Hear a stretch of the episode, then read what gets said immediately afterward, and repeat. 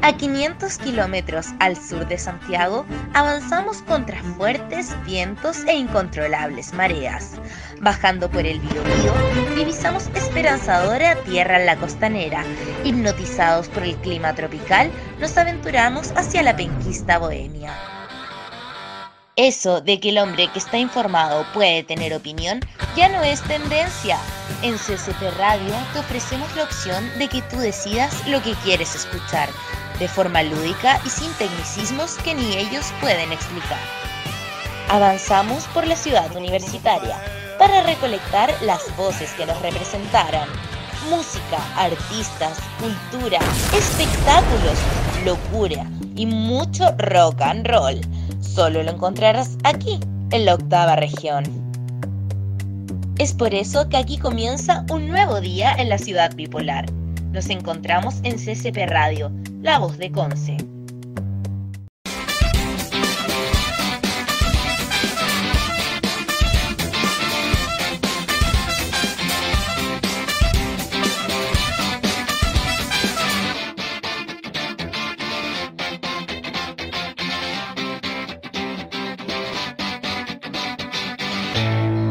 Hola a todos y todas, estamos en este miércoles 21 de octubre, miércoles que parece que la, cuarentena acá en el Gran Concepción no fuera a terminar nunca, pero ahí estamos viendo y estamos, eh, cierto, desde cada uno, desde su lugar, cuidándonos, eh, yo creo que eso es la clave.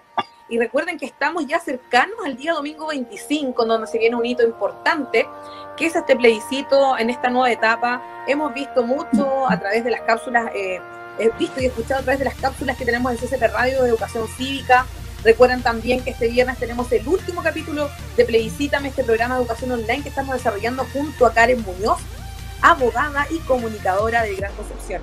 Pero como ustedes saben, empoderadas también no solo del Biobío, sino que también estamos en Ñuble, estamos llegando a Temuco. Allí también hemos, eh, hemos estado trabajando incesantemente por traer entrevistadas y panelistas de muchos lugares y hoy día Santiago no es la excepción. Porque eso también es importante y, también hay un trabajo enorme y muy interesante que está haciendo desde organizaciones en Santiago en miras del plebiscito y también de la participación de las mujeres. Usted podrá decir, o muchos nos han preguntado, dice, pero ¿por qué es tan importante hablar de una, de una, de paritaria? Eh, ¿Por qué tenemos que forzar el tema de las cuotas de género? Eh, ¿Las mujeres pueden ir a votar o no pueden ir a votar con los niños? O sea, hay muchas dudas que están surgiendo, muchos comentarios favor y en contra que, hemos tenido en temas de redes sociales, pero aquí vamos a develar las dudas, aquí vamos a hablar eh, con las expertas que nos van a contar un poco también sobre esta mirada y además un interesante material que se desarrolló que es el kit constituyente, pero que es completísimo, que todavía estamos a tiempo de revisar y de develar ciertas dudas. Me encuentro con Claudia Núñez de Juntas en Acción y también con Constanza de Corporación Humanas. ¿Cómo están? Hola Paula. muy bien. Un gusto estar aquí con ustedes conversando con el Gran Concepción y todas las mujeres tan movilizadas y admirables que, están en la región. Un gusto. Muchas gracias. Sí, encantada de participar, de estar en este espacio y de todos los que podamos seguir construyendo, porque efectivamente yo creo que estamos en un proceso histórico que tiene, ya tiene su trayectoria, ¿no? Y, que nosotros hoy día tenemos que estar totalmente activas para lo que se nos viene.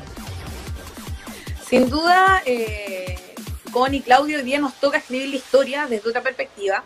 En los programas anteriores de Empoderada, nosotros, bueno, lanzamos la cuarta revista que justamente hablaba sobre la participación de mujeres en política, tuvimos un conversatorio, hablamos el miércoles pasado con mujeres de distintas veredas políticas y hablábamos también, todos sabemos las brechas, las brechas que existen en la participación política, pero también hay una brecha enorme sobre eh, cómo nosotros participábamos y cómo nos sumábamos. ¿Cómo surge desde, desde Corporación Humana, desde Juntas en Acción, este, esta colaboración por generar, por ejemplo, campañas como históricas, eh, iniciativas para promover la participación del voto femenino en este 25 de octubre? Mira, lo primero contar que en realidad eh, Juntas en Acción, es una plataforma de incidencia de organizaciones de mujeres y de organizaciones feministas que trabajan por los derechos humanos de las mujeres. ¿ya? Este es un proyecto que es de que, las, las, organizaciones, las instituciones que están detrás son precisamente Corporación Humana y Comunidad Mujer. Este es un proyecto que está financiado eh, con la Unión Europea. Esa es la instancia que nos permite, por, eh, por lo tanto, desarrollar todas las acciones con las cuales partimos en Junta en Acción. Ahora, Junta en Acción es precisamente como es una plataforma lo que busca es la articulación eh, de las organizaciones y de las mujeres en particular sobre tres ejes temáticos. Uno de ellos es eh, violencia de género, todo lo que signifique prevención y erradicación de la violencia de género, eh, autonomía económica de las mujeres y también participación y representación social y política de las mujeres. Esos son los tres, los tres ejes que mueven a Junta en Acción. Y a partir de ahí vamos desarrollando distintas acciones, digamos, de articulación, tanto para la con las organizaciones para visibilizar nuestras visiones respecto de estos ejes temáticos, lo que está, lo, que está ocurriendo en la opinión pública o en la, eh, agenda política pública, digamos, respecto de, esta, de estas áreas, y, a partir de ellas también vamos haciendo incidencia. Ahí tenemos una, un trabajo muy estrecho con Corporación Humana porque nosotros le damos seguimiento a proyectos, a proyectos legislativos a través fundamentalmente de Corporación Humana, porque lo que nos interesa, por un lado, estar en el debate interno del Parlamento y por otro lado también estar, eh, poder visibilizar esas diferencias o esos ámbitos que a nosotros nos parecen relevantes. Por ejemplo, en relación a la ley de violencia integral, eh, también hay, justamente ayer hubo una, estuvo la comisión de género, se estuvo discutiendo todo lo que significa la ley sobre el acoso sexual en el ámbito académico y ahí también estamos eh, trabajando porque estamos, como te digo, produciendo a través de esta incidencia y también siendo la voz hacia las mujeres para poder debatir y poder llevar a la ciudadanía los diferentes puntos de vista, ¿no? También evacuamos documentos, de hecho, en este, por esta misma campaña que estamos hoy día de promover la participación de las mujeres en el marco del, del plebiscito que ya va a ser este domingo, eh, nosotras estamos efectivamente, eh, hemos desarrollado documentación, material, y por eso nosotros le hicimos llegar a ustedes el material que tenemos, porque obviamente nos interesa estar en las redes y poder contribuir a este espacio de, participación, porque forma parte de uno de los ejes estratégicos que tenemos como Junta de Acción. Pero siempre en esta articulación con Comunidad Mujer y Corporación Humana, que son las instituciones que dan origen a este proyecto, obviamente con el apoyo de la Unión Europea, como te contaba son un poco así, general lo que nosotros hacemos y hacemos, hemos estado en conversatorios, desarrollamos conversatorios, hace poco terminamos eh, de, hacer selección de proyectos porque implementamos un fondo concursable, que ah, bueno, ahí el Biodio tenemos proyectos en todo el país, están en esta, siempre en estos tres ejes de, de intervención, pero para promover la participación de las mujeres. Y desde Humanas, ¿cómo, ¿cómo se promueve esta participación y esta incidencia? Sí, mira, desde Humanas ya hace varios años que se viene haciendo una encuesta de mujeres, em, donde precisamente se, se, les pregunta, digamos, a, a, mujeres en su diversidad respecto de em, eh, de preguntas relativas a conciencia de género, a feminismo, a participación, a agendas, digamos, y demandas específicas que se plantean. Y ha sido bien interesante como hemos visto, digamos, que eh, ha ido aumentando constantemente la, la la, digamos, la conciencia de género de las mujeres, la intención de participar más activamente y la última encuesta que realizamos con Humanas y también con el Observatorio de Género y Equidad, que fue ahora, si no me equivoco, en junio julio, em, que tenía que ver precisamente con la participación eh, de las mujeres de cara al plebiscito, eh, nos da cuenta, digamos, de em, cada vez más em, compromiso o interés de las mujeres en hacerse parte activa de la toma de decisiones. Y desde ahí como humanas, tanto desde la pata de incidencia legislativa, como eh, desde la pata, em, digamos, de investigación y de generación de contenido y de antecedentes, como por ejemplo a través de esta encuesta, pero también a propósito de la articulación, como planteaba también Claudia, la articulación con otras organizaciones de mujeres, con otras organizaciones feministas desde el mundo social, buscamos precisamente ir tejiendo, digamos, las redes y las, y las reflexiones que apunten a fortalecer y favorecer eh, la participación cada vez más activa de las mujeres en la sociedad.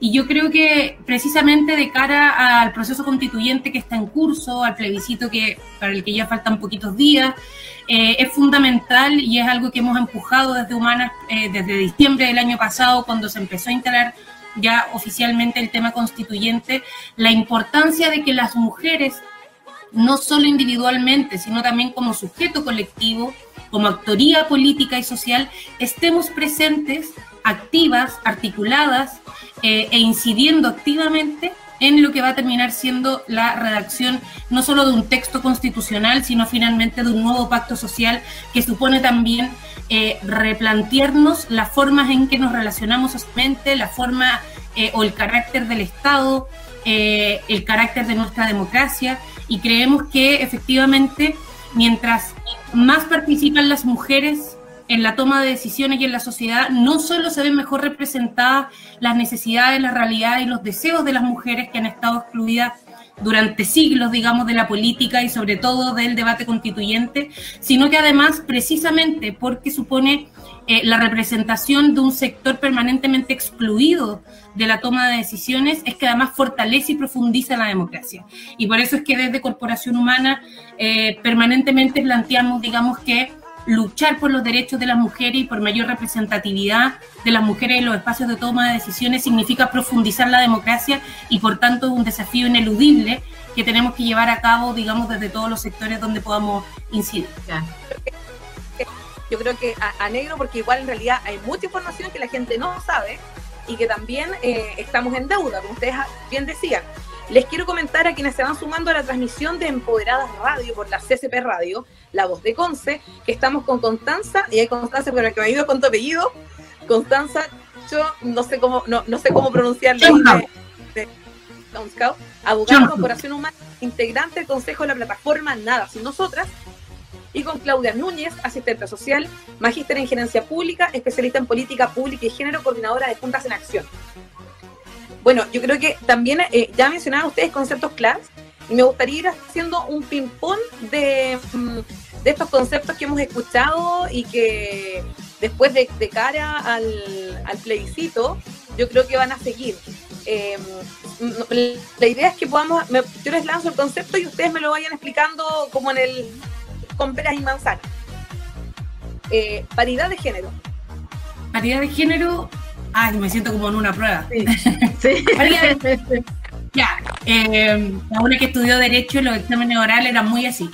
Eh, paridad de género, diría, es el, es el principio democrático que supone que en los espacios de toma de decisión hombres y mujeres estemos representados en igualdad de proporciones, esto significa 50 y 50.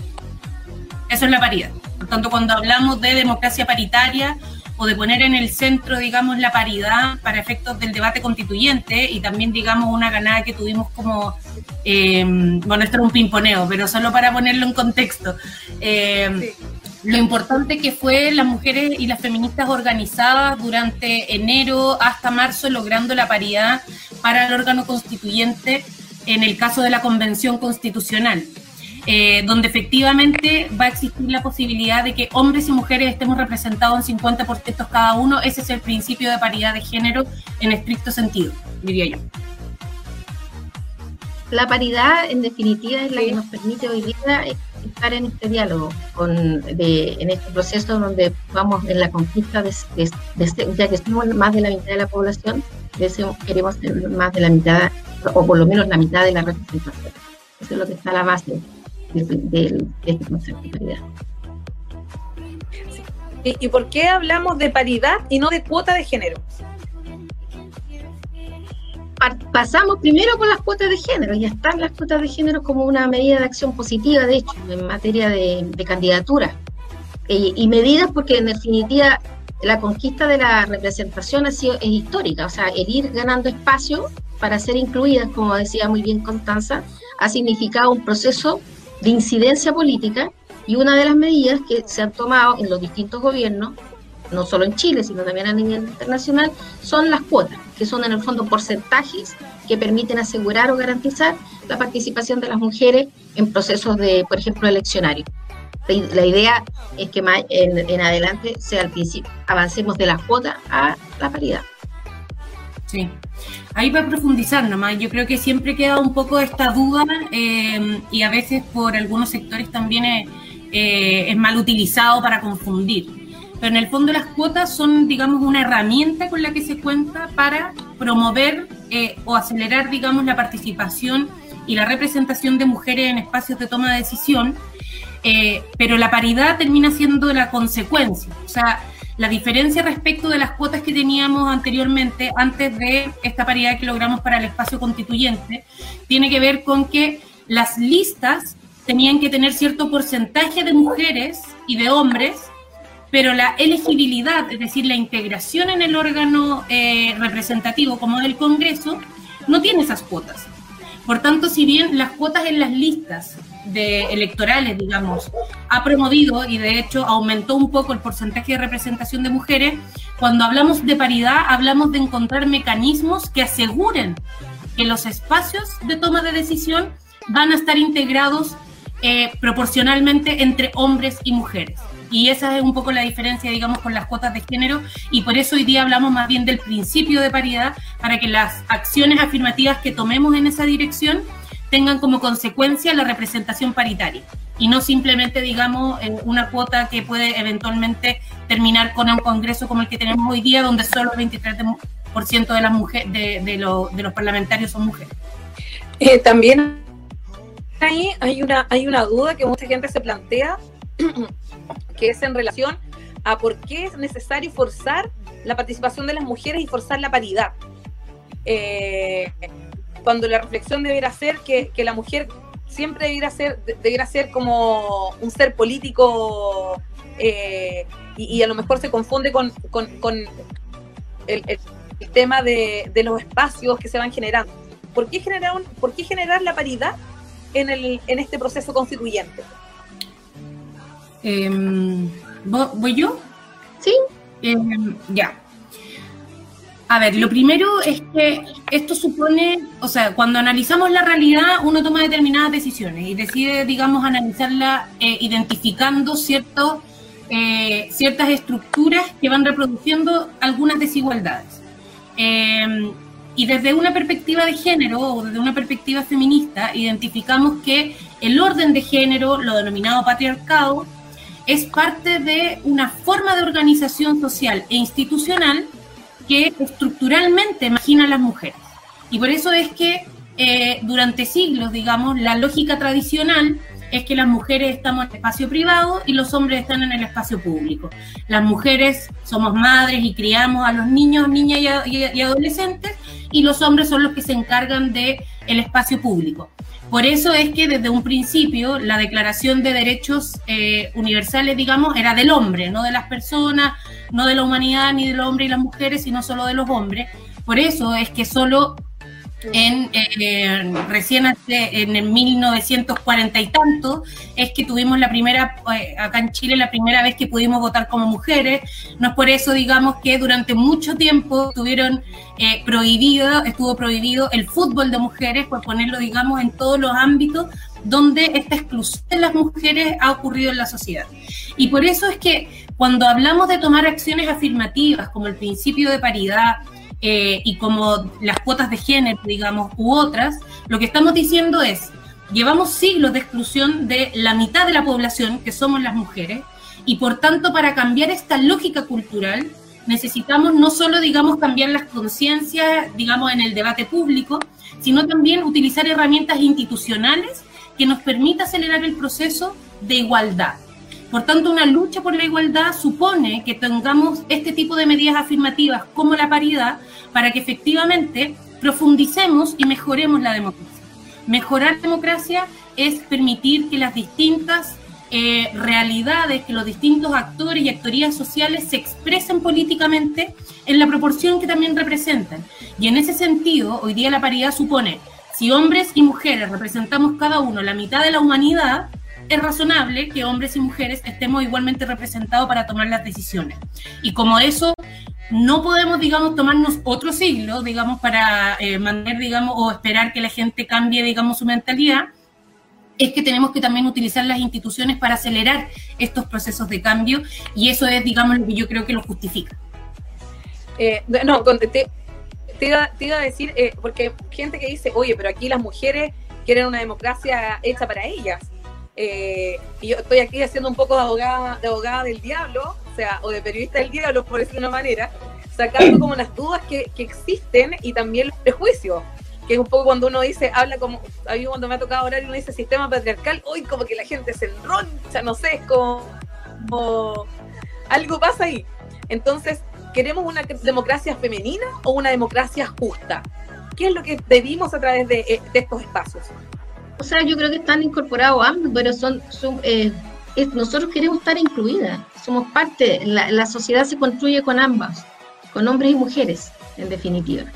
Y como explicaba Constanza, nosotros tenemos un modelo patriarcal, un modelo, un modelo cultural de dominación. Y esa dominación históricamente eh, ha estado bajo, en sobre todo en el espacio lo público, en la representación de lo político, estaban los hombres. Nosotros no estamos pidiendo permiso, nosotros queremos ser lo que somos. Somos la mitad de la población hoy día y por eso hablamos de principio de paridad y creemos, queremos que estar. Ahora, ojo, porque una cosa es el sistema de dominación, pero inclusive nosotras las mujeres no somos todas lo mismo, todas no pensamos igual. Tenemos visiones de sociedad, tenemos visiones de crianza, tenemos visiones de lo que debe ser el rol. Cuando decimos queremos avanzar para, ser, para estar representada en función de lo que somos, sea la mitad de la población, también estamos reconociendo de que en ese 50% habemos una diversidad de visiones, una diversidad de mujeres y por lo tanto también culturalmente, porque a veces también se dice, no, aquí quieren solamente, solamente la visión de las feministas, porque aquí se hace caricatura de todo. No, estamos hablando de que existe una, una diversidad de mujeres que pensamos distinto, pero que podemos tener luchas compartidas. Cuando queremos ser la mitad, es, y es, tiene que ver con inclusión. Inclusión no significa solo presencia, sino también de visión. Y visiones que no necesariamente son las mismas. O sea, no todas las mujeres pensamos eh, de la misma manera en relación a la crianza de nuestros hijos, en relación al trabajo, en relación a la, representación política, inclusive las mujeres que están en el Parlamento, con ese escaso porcentaje que tenemos, no piensan igual, no votan igual, pero está bien porque es, eso es parte de la inclusión, eso es parte de construir sociedad, donde estemos todos, no solo unos, todos, todos, todas en este caso. Sí, yo iba a complementar nomás, Paula, a propósito de, em, la interpelación que te toca hacer como periodista del diablo. Em, el problema es que tenemos una, hemos heredado una democracia que ha sido de hombres. Eh, no ha sido de hombres y mujeres, ni solo de mujeres, ha sido de hombres. Y no es que, digamos, uno esté mirando sesgadamente, es cosa de ver los números. Quiénes han sido presidentes de Chile, quiénes han integrado la, eh, la Cámara de Diputados y de Senadores, quiénes están en los cargos más altos, y así nos ponemos a mirar la política exterior, todo está masculinizado, o sea, eh, los partidos políticos, donde si bien la mayoría, en Latinoamérica, por ejemplo, la mayoría de las militancias en los partidos políticos son mujeres, sin embargo, solo el 20% alcanzan los espacios de dirección nacional, digamos, de dirección de los partidos. Si vemos toda esa realidad, estamos hablando de una democracia que ha sido de hombres. Lo que estamos diciendo ahora las mujeres y las feministas es que queremos una democracia que sea igual para hombres y para mujeres. Por eso es que la paridad es 50 y 50. No es 100% mujeres, no es excluir a los hombres, es que estemos representados en igual proporción. Y como dice la Claudia, yo creo que eso es clave. Aquí, evidentemente, yo como feminista quiero que avancen mis ideas. Y voy a ir a la y, y digamos, vamos a organizarnos para levantar candidaturas en el proceso constituyente que representen las ideas que a mí me interesan. Pero también van a haber mujeres de otros sectores políticos que van a hacer lo mismo. El punto es que estemos y que nos reconozcamos, digamos, como mujeres que ya no están, digamos, limitadas a un rol y a, determinados estereotipos que han sido culturalmente establecidos, sino que efectivamente podamos también ser parte de las decisiones del país, de las decisiones del futuro, porque eso ayuda también a que la realidad que vivimos las mujeres muchas veces, como la violencia de género o como el trabajo doméstico y de cuidados que recae particularmente sobre, sobre nuestros hombros, esté en el debate público y no se demore otras décadas, digamos, para poder recién abordarlo. Lo que yo, quería comentar una, una política acá de la, de la zona. Y nos comentaba incluso que, si bien su partido había sido uno de los que más eh, habían eh, tenido todo espacio y, habían participado las mujeres, entre comillas, eh, se había portado bien, por ejemplo, los dineros con los que se le que, el Estado mm, le designó por el tema de la cuota de la ley de género, que hay un monto que se le asigna, no se habían ocupado para capacitar mujeres, sino que lo habían ocupado, por ejemplo, en en viajes, en otras cosas. Entonces, también hay cuando la gente dice, ¡ay, pero que le ponen tanto color!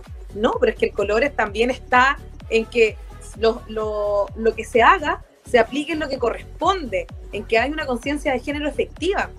Entonces, yo también eh, quiero hacer un llamado a, los que nos escuchan y las que nos escuchan y de repente dicen, oye, pero ¿por qué tanto el tema de forzar a las mujeres? ¿Por qué tanta participación? ¿Por qué, ¿Por qué se habla tanto de derecha? Porque esas brechas son reales. Yo creo que sin duda eh, aquí ustedes han tocado puntos que son eh, claros. Y la semana pasada también, cuando esta misma política nos decía, oye, mi partido llegaron esos recursos asignados a temas de género y se ocuparon en otras cosas, también estamos hablando de, que tenemos que tener ojo eh, en lo que están haciendo los partidos eh, y los espacios en las, en las bajadas de, de, esta, de estas iniciativas de género. Precisamente por eso es que en algún minuto se estableció como un desafío y como una propuesta las cuotas, porque en definitiva por la vía, comillas, normal o por el proceso propio de la, de la dinámica de los partidos, por ejemplo, tú que hablas de los partidos, efectivamente debería surgir eh, la definición de que se representa en igualdad. Y eso no ocurre en la práctica. Nosotros recién en el año 49 las mujeres en Chile tuvimos la posibilidad de poder votar. Tampoco hace tanto. Estamos hablando de un poco más de 70 años. Y, precisamente en ese proceso de ir buscando la inclusión, donde la institucionalidad, por ejemplo, estaba representada por los partidos políticos, esto, las mujeres dentro de las mujeres que están en los partidos, dentro de los partidos, también han tenido que buscar medidas y estrategias, que como decía Constanza, una de ellas son las cuotas. En algún minuto se planteó las cuotas, porque en definitiva no surge, no se reconoce, no existe esa conciencia de género de que debemos, tenemos que estar ambos representados. Entonces, claro, mientras sigamos subrepresentadas en los partidos o en el Parlamento, en las distintas instancias, no, no vamos a tener la oportunidad tal vez de, de, subsanar eso que tú planteas, por ejemplo. ¿no? Que, cuando se producen, se tienen determinados recursos, se, redistribuyan de manera equitativa y que en el fondo respondan a, las necesidades de, ambos, ¿no? hombres y mujeres, en este caso mayor participación de las mujeres. Pero eso eh, lamentablemente, lo digo, eh, ha sido necesario establecer esta medida y el mecanismo para poder efectivamente asegurar esa participación. Entonces, hoy día, de verdad, en el que estemos hablando del principio de paridad es un salto gigante para el tiempo que llevamos en un proceso donde nosotros las mujeres buscamos mayor representación. ¿Mm? Eh, en definitiva, claro, los, porque no es solamente en los partidos, Paula, o sea, estaba pensando ahora mismo en todo el proceso, como decía la Constanza, de todo lo que ha significado la pandemia y, la, y, la, y lo que nosotros hoy día llamamos la crisis del cuidado. ¿Quién se hace cargo? ¿Es solo nosotras tenemos que pensar en quién cuida a nuestros hijos? Cuando, cuando volvamos a la dinámica del trabajo fuera del hogar o dentro del hogar, porque no, digamos las cosas como son, inclusive dentro del hogar, nos hacemos responsables, pero las medidas, las acciones, ¿son solo del espacio privado o son también acción del Estado? El Estado tiene que resolver, tiene que establecer medidas que aseguren que nosotras, con la misma legitimidad que los varones, podamos salir del, mercado del trabajo en igualdad de condiciones. Pero eso significa una, pensarnos a todos, a todas en la sociedad. Y por eso es importante la representación, porque solo nosotras sabemos que podemos poner los temas, por eso podemos ser distintas, pero seguramente inclusive en nuestra diversidad vamos a tener puntos comunes respecto de cuáles son esas eh, demandas o necesidades concretas de inclusión y de representación, en este caso de la política. Sí. Eh, bueno, recordarles a todos los que se están sumando a la transmisión que estamos hoy miércoles 21 de octubre hablando con Corporación Humanas y Juntas en Acción sobre la participación, el principio de paridad eh, en la Constitución hoy día también yo creo que eh, de cara a este nuevo mm, escenario que vamos a tener, pongámonos en el día lunes 26, Constanza y Claudia. Y supongamos que ganó la prueba, eh, ganó la convención constitucional, y ahora se viene un nuevo escenario que es la participación de las mujeres en política. Eh, de, de, la, de, la, de, las, de las personas que tienen que estar como constituyentes y que van a redactar esta, esta nueva esta nueva Carta Magna. Eh, ¿Cómo lo hacemos ahí para empoderar a las mujeres? Porque sin duda va a empezar en los partidos políticos una carrera por ver quién va a participar. Yo creo que eso ya está empezando. Eh, por mujeres independientes, que también esa es otra brecha que, hay que analizar en este proceso, eh, que el CERVER todavía no, ha sido claro con respecto a eso. ¿Cómo empoderamos a las mujeres a que participen en este nuevo proceso? Y que no sea solo un llenar cupos, sino que sean realmente mujeres que, nosotros sabemos que, tienen un rol importante y que tienen que estar ahí. Mm.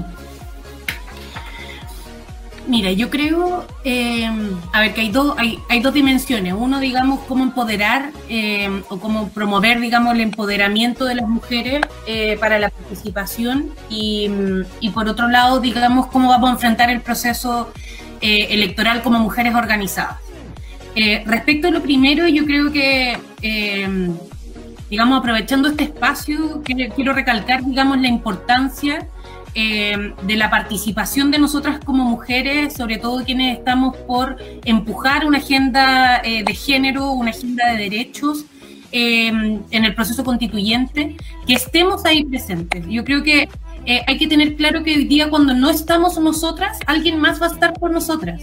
y por tanto es clave que no deleguemos más las definiciones y la capacidad deliberativa que tenemos. Y creo que eso significa tanto, digamos, que en los espacios de organización social, de organización de mujeres, eh, se den las dicciones respecto de si hay alguna compañera que le gustaría asumir el desafío, que se construyan redes de apoyo para colaborar, digamos, a que las mujeres se sientan más seguras y más acompañadas en el proceso de levantar una candidatura. Eh, pero también creo que va a ser fundamental que incluso si es que se llegara a decidir en los distintos espacios, o finalmente, bueno, no todas vamos a ser constituyentes, por tanto, pero vamos a seguir organizadas, también es fundamental el trabajo que vamos a hacer desde afuera de, la constituyente.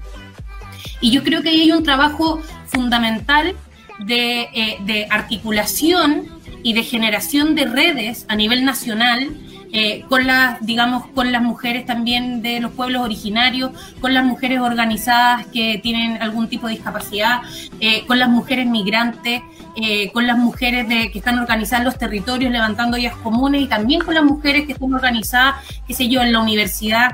O sea, tenemos que agarrar la diversidad de mujeres que hoy día habitamos el territorio nacional para efectos de poder disputar desde adentro y desde afuera lo que va a terminar siendo el proceso constituyente. Y finalmente yo diría, creo que para esto hay un debate que a mí me gusta instalar en todos los espacios donde puedo estar, que es decir, primero, esta no es una disputa entre independientes o mujeres independientes y feministas independientes con mujeres y o feministas de partidos. Eh, yo creo que aquí lo que importa es la trayectoria social y política que hemos puesto y que vayamos poniendo en común, digamos, una agenda eh, de trabajo colectivo que nos permita hacer un solo puño al momento de empujar estos cambios.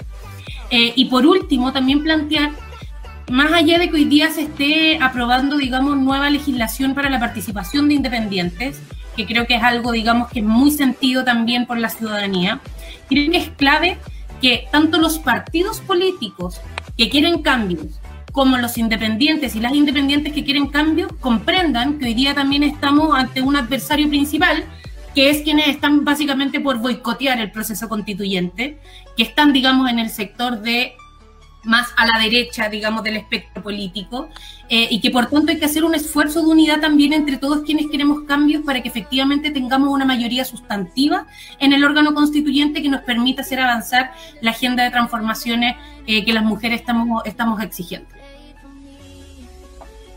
Yo creo que solo para complementar lo que decía Constanza, yo creo que lo que se viene, primero invitarlas a todas a que vayan a votar este domingo 25.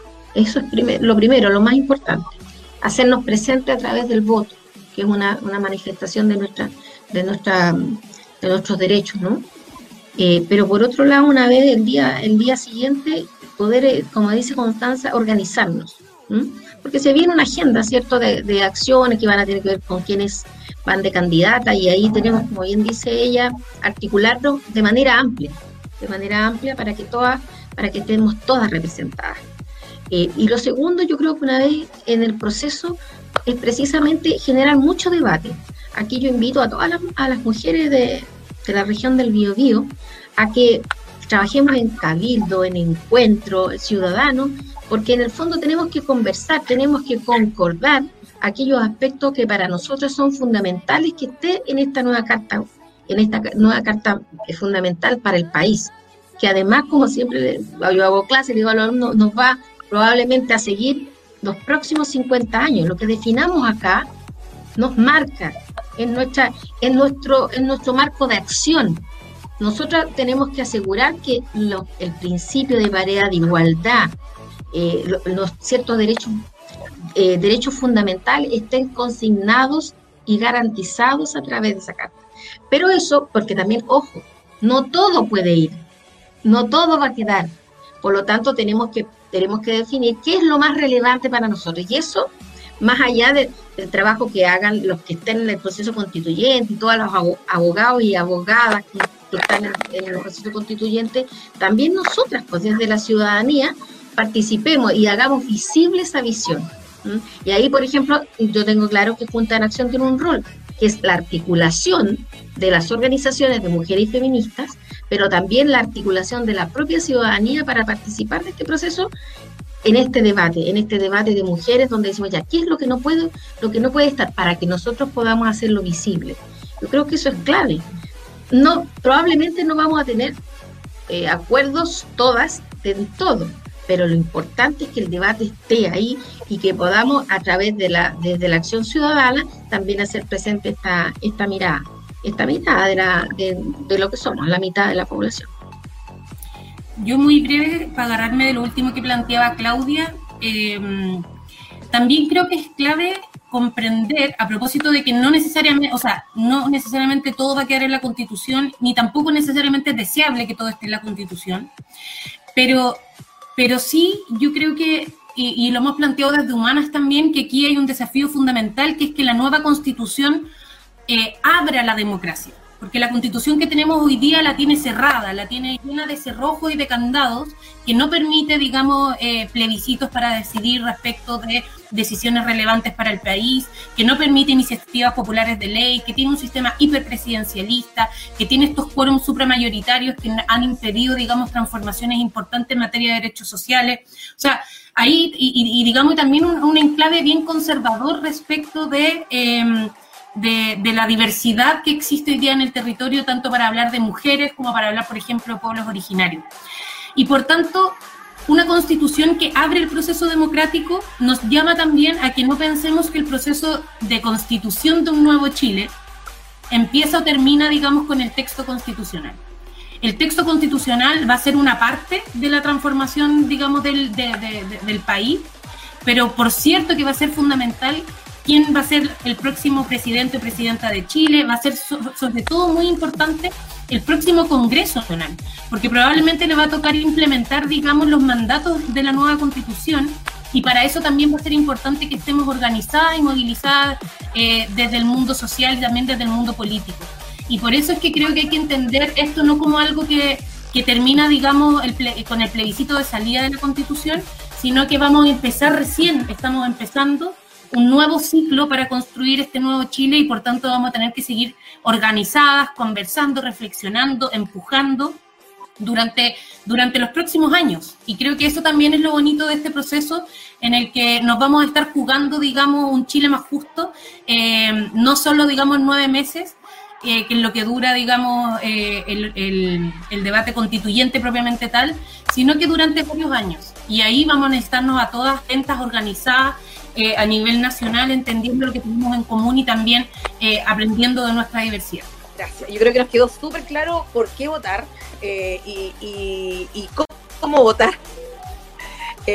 les recuerdo a quienes no, nos están escuchando por la CCP Radio por Empoderadas que este viernes 25 es el último capítulo de Plebiscítame, donde vamos a hacer un resumen de todas las dudas o consultas que tenga pero eh, en este momento yo me quiero tomar ya de los últimos minutos que nos quedan en Empoderadas. Eh, todas tenemos una historia que contar, todas somos empoderadas, como siempre decimos en cada capítulo.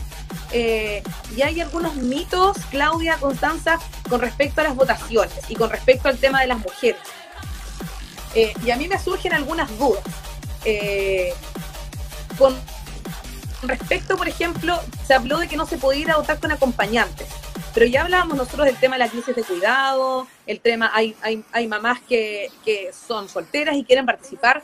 ¿Pueden, tomando todos los resguardos, ir con sus hijos a votar ese día si son menores de edad?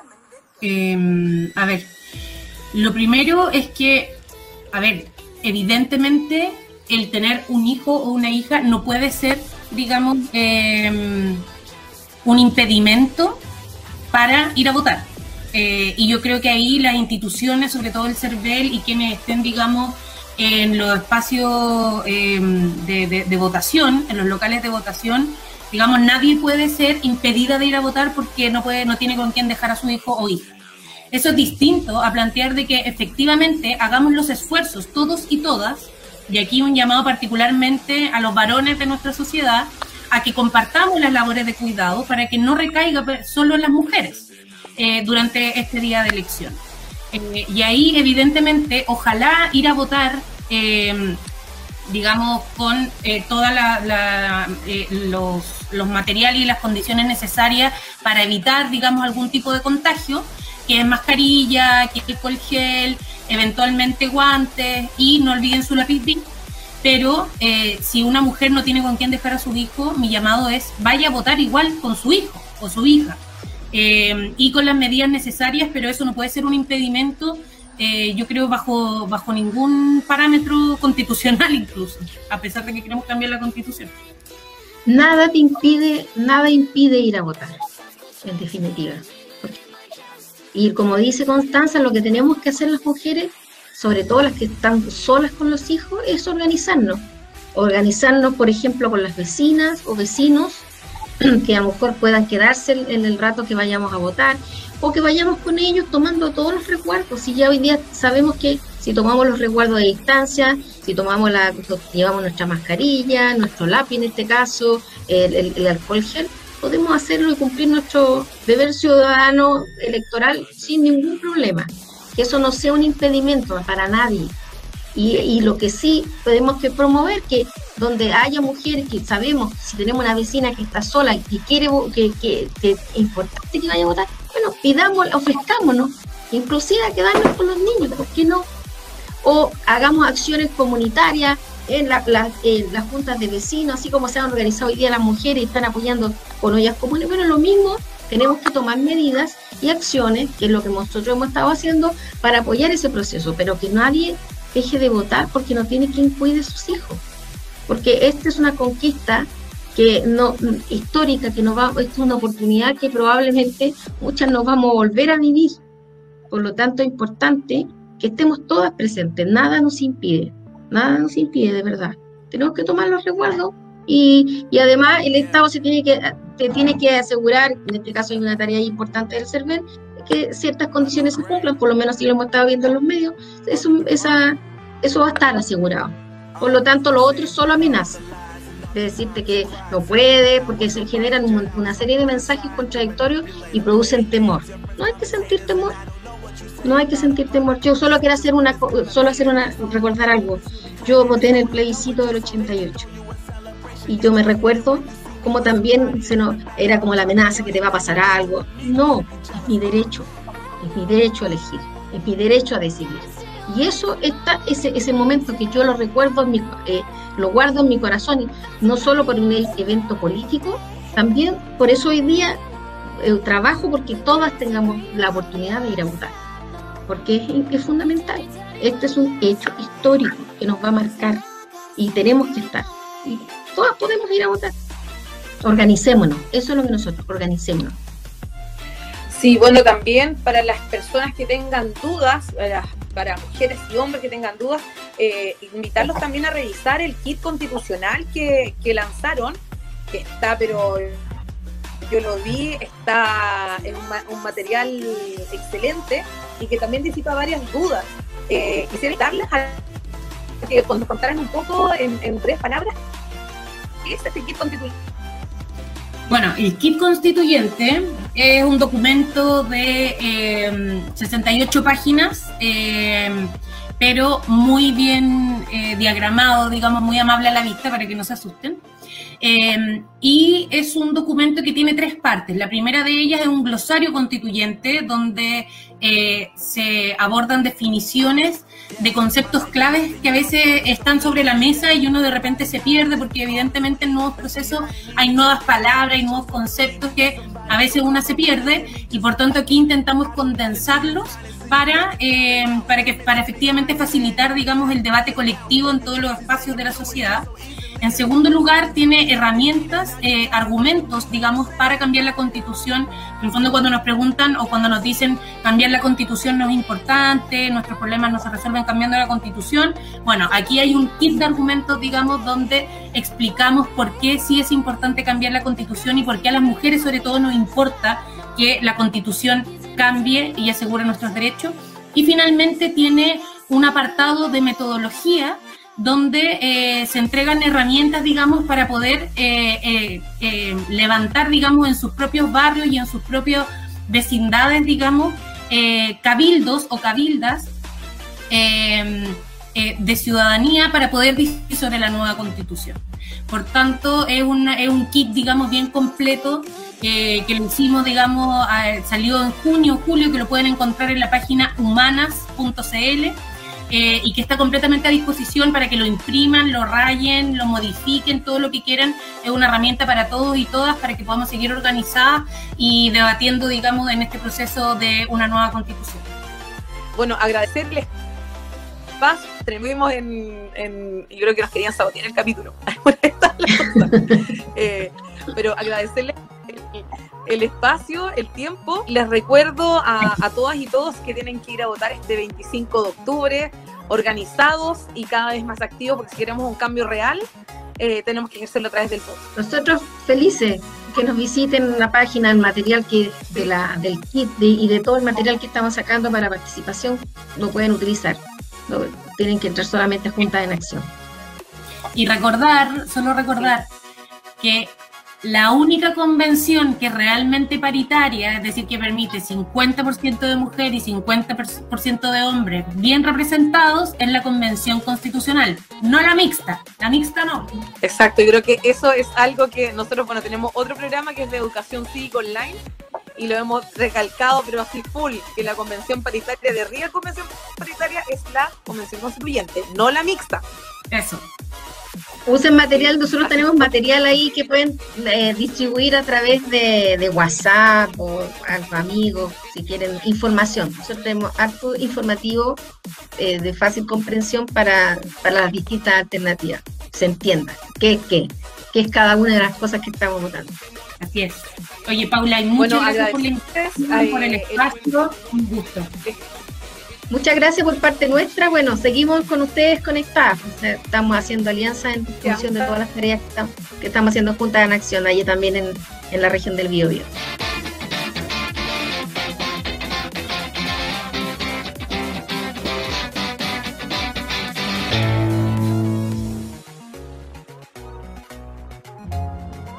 Las opiniones vertidas en este programa son de exclusiva culpa nuestra si nosotros los trajimos.